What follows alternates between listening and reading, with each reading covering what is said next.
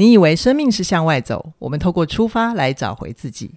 起点就是终点，欢迎来到凯旋而归。大家好，我是凯宇，我是怡璇。今天这一集啊，跟每一位听众朋友都有切身的利益关系。特别是你如果一直蠢蠢欲动，很想写信给起点问问题，到底要怎样可以得到老师的回应呢？我们今天就邀请到问问题的教母，邀请。学员写信，这一切都是他起的头。来，嘉玲，Hello，大家好，我是问世的教母。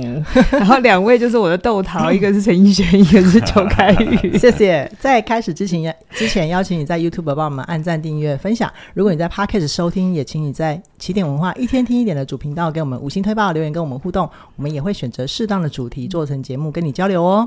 另外呢，我们的 APP 已经上架五个多月了哦，很多朋友都很喜欢每天使用，在使用的过程当中也回馈很多，让我们有很多可以优化的空间。那这些听这些声音我们都听到了，我们也很努力的跟团队不断的沟通，去做 APP 的优化。现在呢，我们的播放器你可以不管是往前十秒，往后十秒，然后呢，呃，各种速率的播放，方便你更。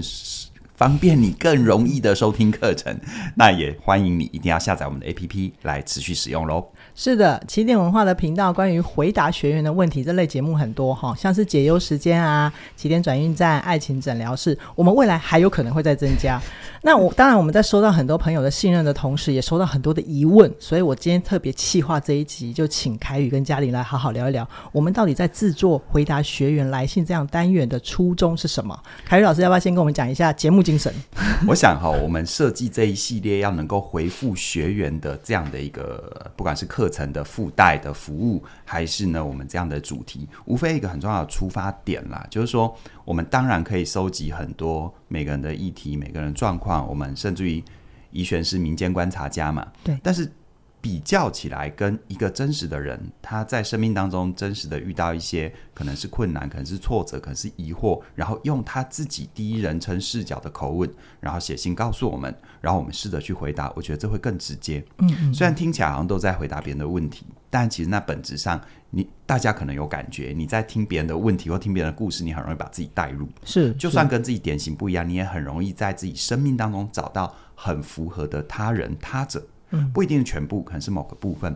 那我觉得这种所谓的靠近跟疗愈，它就是一个理解的开，应该说这样的靠近跟理解就是疗愈的开始。嗯，所以呢，我们的出发点是这样，但是它有一个很重要的部分，就是这是我们给学员的心意。对啊，好，比如说我们各种课程，我们给学员的心意，而这份心意，我们也想要透过这一集的企划，让大家知道可以。呃，可以怎么样更好的使用，或者我们可以在这样的媒介底下抱着怎么样的期待去看、去听这些问题的回复。嗯，所以呢，我们希望能够接住每一双愿意伸出来的手。啊，如果你刚好是愿意写信来的，嗯，那我希望这一集能够让 让你更知道关于如何问问题的使用手册，这样子。好哦，嗯，那接下来就是大家写信来比较容易想要有疑问的大众，那嘉玲老师能不能跟我们分享一下？大家你看了那么多信，可能大家忽略的几件事情是什么？好，我觉得因为我是那个起头的教母，所以我就要负责嘛，对不对？因为一切都是因为我开始解忧时间嘛，对不对？对对对对对，然后就开始一系列的解题这样子哈。呃，我记得我在当初设计解忧时间的时候，我其实有一个最重要的事情，就是要希望大家是有字数的限制。是，那当初大概就是设五百到一千字。为什么这个数字是这样子？为什么要设？红，因为我觉得是因为第一个，我们要先考量到这是个节目。所以节目一定会有一个天天然的限制，因为你不会想要看一个节目是二十四小时的嘛，它不会变长寿剧，又不是《楚门的世界》，对不对？吃播、睡播啊，又不是那样子。所以你是一定会期待在，如果你今天不是写信的人，你是听众，你一定也希望在一个相对合理的时间，然后对于一个题目有一个大致的理解。所以我知道每一个人的生命都很丰富，然后要你在一定的字数之内写下你的问题，有一些人就会觉得很难很难。难道可能你到现在都还没开开始写，记不出来，记不出来。但是也有一些人是，他真的很想写，他也很想被帮忙，于是他就开始写，然后就写太多。嗯哼。那那个多呢？其实我想让大家知道，为什么我们没有办法，你写多少我们都读。第一个原因是因为细节会带来更多的细节。对。当你写越来越多的时候，其实我们会迷失在很多的细节里头，就会有一点像是你见树不见林，你会开始研究这一棵树上所有的毛细孔。然后你反而看不到这棵树到底是一棵怎么样的树，或者它长在什么样的林区里，对，对不对？对对。嗯、然后再来就是说，呃，我我我我一直我自己的创作是这样子，我一直相信有一定的限制，你才能萃取出你真正想说的话。是，如果一今天就是让你随便都自由挥洒的时候，其实我们有的时候会让我们的思绪太。发散，对对对，但那个不是不好，而是那个是在你自己厘清的过程里，你自己在自己的世界里可以这样。可是，一旦你要指涉于他人，你要跟他人沟通的时候，拜托你必须让别人听得懂。嗯、对，所以就是说，我一直觉得限制它不是一种阻碍，它是一种淬炼。它是来帮助我们更加的思考，我真正在乎的议题是什么？嗯、因为写信来，你的时间很珍贵，我们的时间也很珍贵，大家听的时间都很珍贵。在这么珍贵的前提之下，如果我们可以把自己先准备的更好，我觉得那样。会蛮好的，然后再来就是还有一个东西，叫做因为这个节目是你寄信来，然后我们看了之后，我们给你回复，所以它会有一个很天然的限制，也就是我们没办法跟你核对。嗯哼。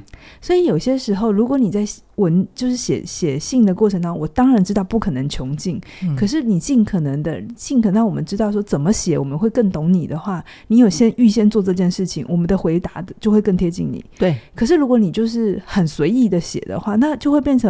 我们的讯息很片段，然后我可能就一边读过去，一边会产生更多的疑问，然后没有办法帮你聚焦。对，然后我就只好去用我自己的我的经验或者是我的理解，帮你填上那个空。可是填上那个空不全然是你的，所以就会变成说，这这过程当中就会很希望邀请每一位来信的人，因为这是购买呃参加课程之后才会有的一种福利。福利。那我们就会希望说，你上了课，你真的整理了自己。然后你在听了课，然后试着练习之后，还有遇到问难呃问题，这时候你写的时候，你那个题目会相对精准，然后我们也会比较好回答。对，所以这个就是我们希望透过我们一次一次从解忧开始，然后还有转运站，然后再来爱情诊疗室，对，我们一次一次优化那个表单，我们需要你提供什么，我们可以更好回答你。其实我们自己也都在不停的呃，让我们自己的萃取更好，知道说怎么靠近每一个人。嗯嗯嗯，我想哦，提问本身它就紫色的回答嘛。但反过来说，我们常常有时候问的问题是无法回答的问题。对。然后，当我们必须要让我们的问题在他者的角度是可以试着靠近跟回答的时候，反而会倒逼我们想清楚我到底想问的是什么。它是一个循环的过程。我、哦、当然希望大家听到这边不要头有点晕了哈。我直接用我自己回答问题的这个节目叫起点转运站，好、哦，那是参加我的活出有选择自由人生这一门课程。你在学习完之后，可以针对你的信念为我提出一些问题，然后我试着回答看看。我每一次在起点转运站里，我都会我都会常常强调，而且我强调不知道几次，次数多到我已经也忘了哈。就我一再强调，请你点出，请你问出你的明确问题，因为。我那一门课《活出有选的自由人生》是处于信念，而信念这种事情，我常常就会遇到很多朋友，他把他祖宗十八代的状况写给我了，然后问我三个字叫怎么办？那你知道吗？我们常常会以为，只要我的那个那一个句子的结尾打上一个问号，就叫做有问问题。嗯，其实不是的。好，那个那个不叫问问题，那个只是某种程度上，你把你的苦，你把你的难受丢完了，我只能同理你的苦，同理你的感受。但回到你已经花这么多时间，而且提出勇气来写这封信了，我真的只能同理你的感受吗？你会不会觉得这样有点可惜？很可惜啊。所以我为什么会邀请你，一定要明确的点出你的问题？嗯，那凯宇老师可以帮我们举例，什么叫做具体的问题？比如说，如果很多人在工作职场上遇到的一些状况啊，可能就跟我讲了，他老板对他如何啊，他公司如何规定不合理啊，他问我怎么办？这就叫做没有回答，没有给我一个具体的问题。嗯，但如果他在这里面更深的，比如说他问我，那我是不是该考虑换工作，或者我该如何学习跟我的老板沟通，或者我怎么去评估自己的生涯未来的发展？嗯，这就是一个相对具体的问题。只有相对具体的问题，我才能够依着你的讯息跟状况，给予相对适合你的答案。但这里的关键字是什么？叫相对。对啊，因为我都我跟嘉玲或者是任何的老师都只能在你有限的讯息底下给予你适当的回应，特别在我们的经验里，而且呢，我们都会很小心的告诉你，你参考着，我们回答的并不是真理，但是你相对如果有聚焦的话，那么它的参考性就会更高。有些可能适用，有些不适用。不适用没关系，我们只是谈一些我们能够触及到的经验范围。但如果适用的话，这是不是对你产生很大的帮助？但是相反的，如果你听到各种不同的声音，在帮助你做决策的时候，也比较不会慌乱。嗯，那还有另外一个大宗啊，问感情啊，问家庭啊，嗯，对不对？啊，比如说在家庭里面，很多人在在在问说，我怎么跟我父母亲相处？真的有没有？那你跟父母亲相处，你现在的目的是你想要搬出去吗？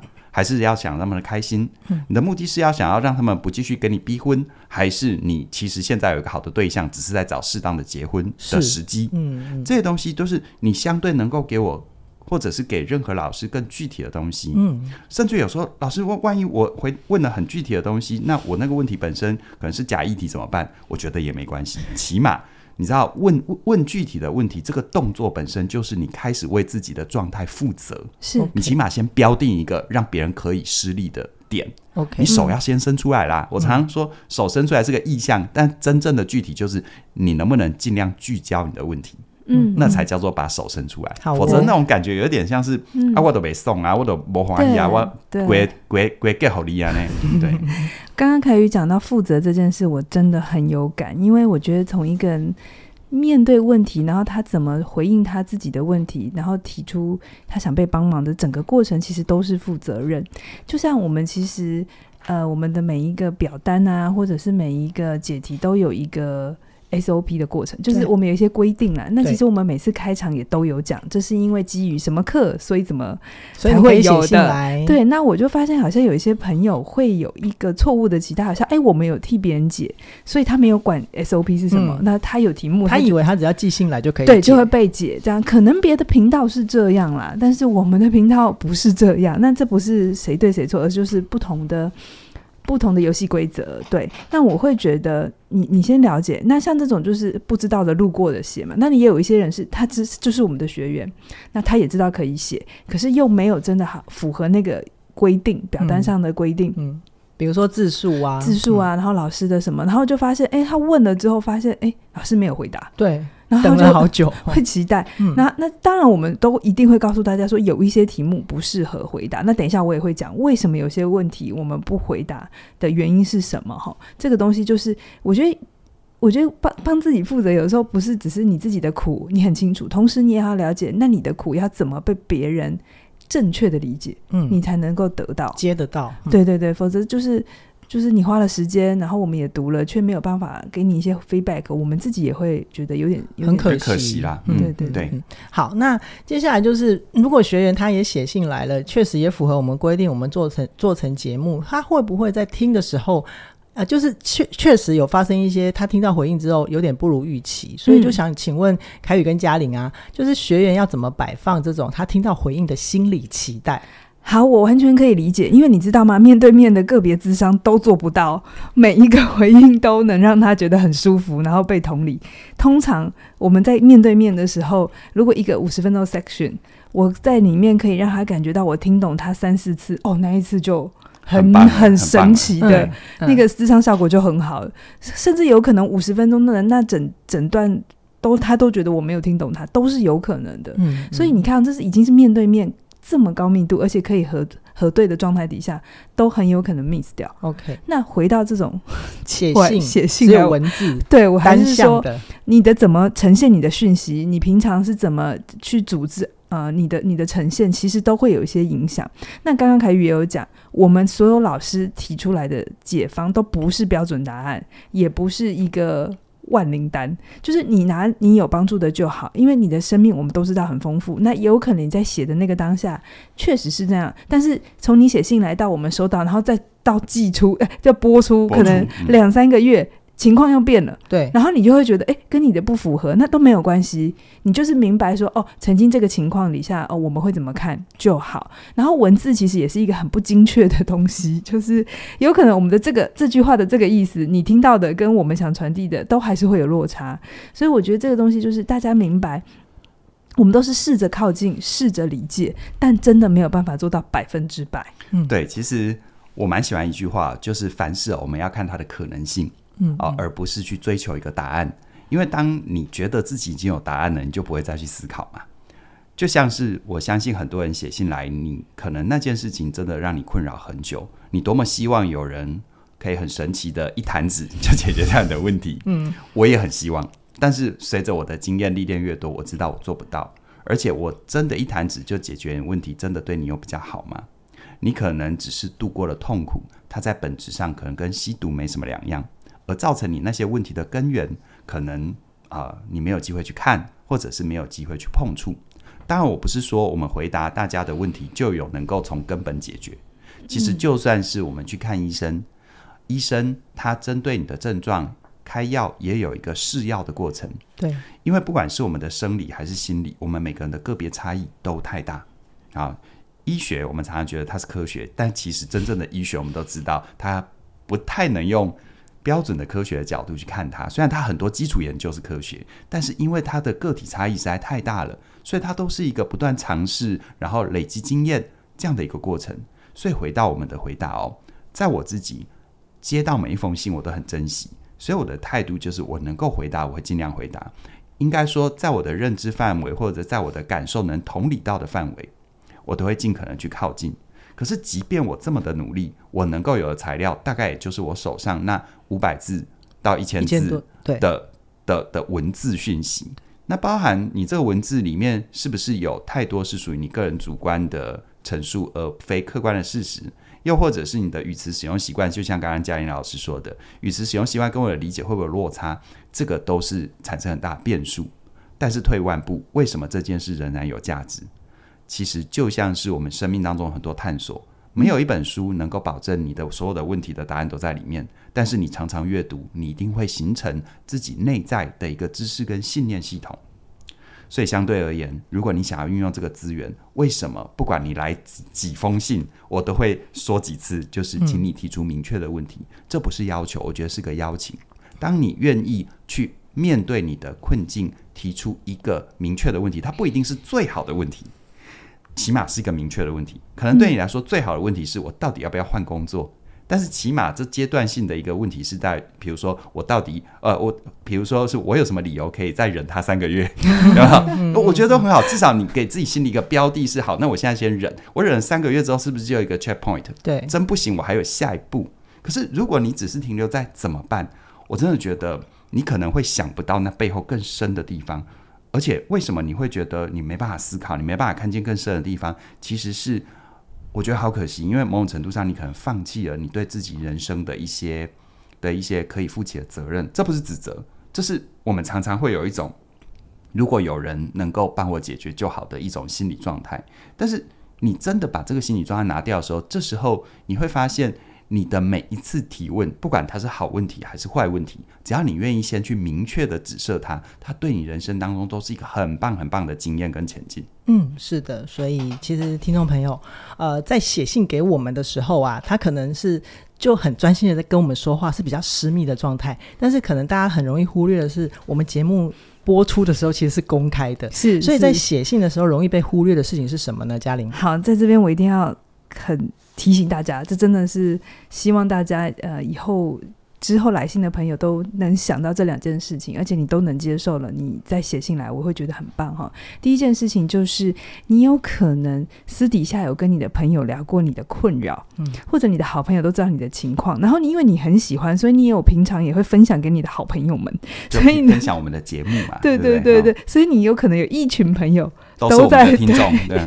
然后这个时候，如果你写信来，虽然你可能还是匿名，嗯，可是因为你可能这个，你为了又想要把自己呈现清楚，所以有可能你的那个讯息是你的朋友听得出来，其他人听不出来，或者你认为那是匿名，但是所有认识你的人都知道那是你。对啊，对对对对对对，所以这个东西就是你要有清楚，就是说，如果你真的很 care、很 care、很 care 你的问题，然后被别人知道，而且就是。就算是那种外围的知道，你都觉得还好。但是如果是只要有就是你熟的朋友知道，你都会觉得很奶油的话，那我会觉得这个方式不太适合你。对，因为你可能对于隐私的要求会更高。嗯、好，那如果说你你还是可以接受，你还是想要被问的话，你还是想问问题的话，我会想要邀请你问那种你晚上可以好好睡觉的题目。就是有一些是真的很私密的题目，有些时候我们不回答的原因，是因为我们觉得这个回答可能对于当事人会有一定程度的影响，嗯，或者后遗症，我们不好评估这个播出去后的反应，所以我们会不回答。那里面是保护，对对，对，因为有一些时候它可能牵涉很敏感的议题，嗯，我们无法。了解大家会怎么反应，那因为等一下我会讲另外一个，就是网友的反应也会是影响你的这个来信，嗯、所以我会觉得，如果你的问题是没有办法在五百一千字解解解释清楚，然后你又很担心被别人知道之后别人会怎么看你，那我会跟你说，你比较适合的是量身定做的去做心理治疗，嗯，或心理咨商，或是其他的方法。这个公开的回复的呃这样的形式就不一定太适合你。OK，嗯，然后再来第二个就是你要知道，因为这是公开播出，所以大家可能不知道你是谁，可是大家听了你的故事之后会有他自己的投射，然后他就会把他觉得的好的建议留给你。嗯，那这个时候你自己也要有能力去判断，就知道说。无论你写的好不好，你都有可能会得到一些你不想要的回应。那这个就是一个公开形式会有的结果。是对，所以我们一般来说的话，会用匿名的方式。应该说，从你给我们的名字，请你就先匿名匿好，因为我我实在没有把握你那个。对，如果我匿名再匿名，那有没有可能就是你，你自己认不出来？你不觉得我有回答到你，然后你那边默默的等，说，哎，怎么我们的节目都没回答你的问题？嗯，这样也不好。所以，我们大概不是大概，我们都会一比一的按照你写给我们的，不管你的原原话，你的名名字各方面，我们都会原信的播出，原话的去把它念出来。但也正因为这样子，如同刚刚嘉玲说的哦，就是下面如果有些留言，如果你真问我，我说不要看，为什么说不要看呢？你看哦，假设一个状况是，你听完这段内容，老师回答的就是你要的，你是不是已经得到了某个程度的同理安慰，也得到了一些说明跟前进，对、嗯、对不对？结果呢，你听到这个已经已经收获了，可是你去看留言，你心里反而产生了怀疑，嗯，你觉得你到底在忙什么呢？对啊，你又要来得到一个解答，但是你可能又做了一些会让你怀疑解答的事情，你不就等于白做工吗？嗯，好。那再来，如果老师啊、呃，这个回答的啊不不是你要的啊，或者是你觉得老师没有懂你啊，或者是呃这个这个这个在留言里面，你突然发现哎，怎么有人的留言好像真的很懂你的状况？那我就要再进一步。如果你发现那些匿名者的留言很懂你的状况，你能够问他们吗？你确定你是找？你确定是找有经验、有专业的人士来陪伴你前进，还是请鬼拿药单呢？嗯，好，这个不好说。嗯，所以呢，有很多人的内在状态，我觉得蛮有趣的。因为开课这么多年，也接触很多人，有些人会在内心有一个很妙的动力，就是他想要花时间跟力气去证明，没有任何人能够帮得了他。嗯，所以就算你回答他的问题，真的有回答到他骨子里，他仍然会找很多证据，叫做其实你没有回答的完全。我都必须说什么叫做完全呢？嗯，如果面对面的这个很标准的咨商或者很标准的助人工作的规格都没有办法做到每个人的百分之百，那我们用这个形式，就像我说的，永远是那个初衷，我们是一份心意。如果你愿意把手伸出来，我们愿意给你支持，接看看。但是你的生命的这些议题，我觉得某种程度上你可以去听，可以去看很多可能性。但在这里呢，其实留言这种事情，你如果得到了答案，你可以去试试看；如果你没得到答案，事实上你也可以，你也可以帮自己沉淀一下，去想想我们提供的可能性有没有可能映照在你生命当中，是你一直忽略的。如果真的没办法，其实这社会上真的有很多资源可以帮助你。嗯嗯有时候最可怕的就是你不明就里的去找很多看起来支持你的声音，就到最后他只是不断的加重或加强你觉得自己真的是个受害者，真的很辛苦。我觉得这这个不会让你的力量增长。好，我我觉得我不一定能回答到每个人问题，而且我也不觉得我可以。但起码我的存在，如果我的回答能够让你知道有人愿意听看看。那我觉得你就有勇气跟力量去找到下一个能够真的帮助到你的人。嗯嗯，嗯，你们会不会觉得我们聊到这边，好像这一类的节目其实不太好做哎、欸？嗯，但为什么我们我们还是会持续做下去呢？我觉得这就是我们录这一集的关键了。嗯，正是因为我们很想做，而且知道它有难度，我们想好好跟大家说。哦，Okay. 下一门课，我想好好跟大家说，就是我希望。呃，我还是觉得回答回回到刚刚前面有一直强调的，这种写信来有它的很珍贵的地方，它会给我们一种普通感，就是原来不是只有我一个人这么孤单的面对这样的事情，原来世界上也有另外一个人有同样的议题，可能情节有些不太一样，但但是核心的痛苦是相似的。我觉得这种光是知道之后就蛮有疗愈的。效果。然后另外一个东西是，我觉得也是教学相长，因为很多时候来信的时候，当我们的量够大的时候，我们也会看到一些共通点，那这些共同点都会共同点都会刺激我们回头再去想，那之后我们还可以推出什么样的节目或什么样的课程，可以帮助到大家。所以我觉得这是一个来回相互滋养的一个历程，不是只有我们在给答案或者是给回馈，也是对方可以让我们更知道自己的地方，我刚刚笑太快，是不是？我想说哪里接错？因为那个题目是说这个节目不好做，为什么要继续持续下去？我刚刚突然笑出来，我就想说，我们有哪个节目是好做的？因为我们并不是去走那种好像就是不断的去洗流量的的的经营策略嘛，我们就是很很笨拙，然后很踏实的去按照我们生命的体验，按照我们的专业，然后好好的回答大家的问题，好好的去同理靠近现代人在心理上和在生活上面所有所有他们关心，而且是我们可以讨论的，所以这个本质上哦，它就不像是娱乐性的内容，所以既不是娱乐性的内容，要能够维持公司的运营，要能让大大家能够有一定的呃这个这个关注度，嗯，我们的内容本来就不好做，对，但我永远会问我自己，那为什么？我就我就想到很多的画面，我自己人生曾经也在很多的片刻，我觉得无助。但是呢，我实在找不到，因为各种原因，我可能找不到朋友，我可能找不到专业人士，或者各种限制啊，我可能没有钱，我没有时间。但是呢，当有一个声音，有一个频道，有一个存在，哪怕是有一点像是有些呃，这个教徒有没有？他遇到生命的困境，他会翻起圣经，随便一页看看会看到什么。嗯，我觉得有些。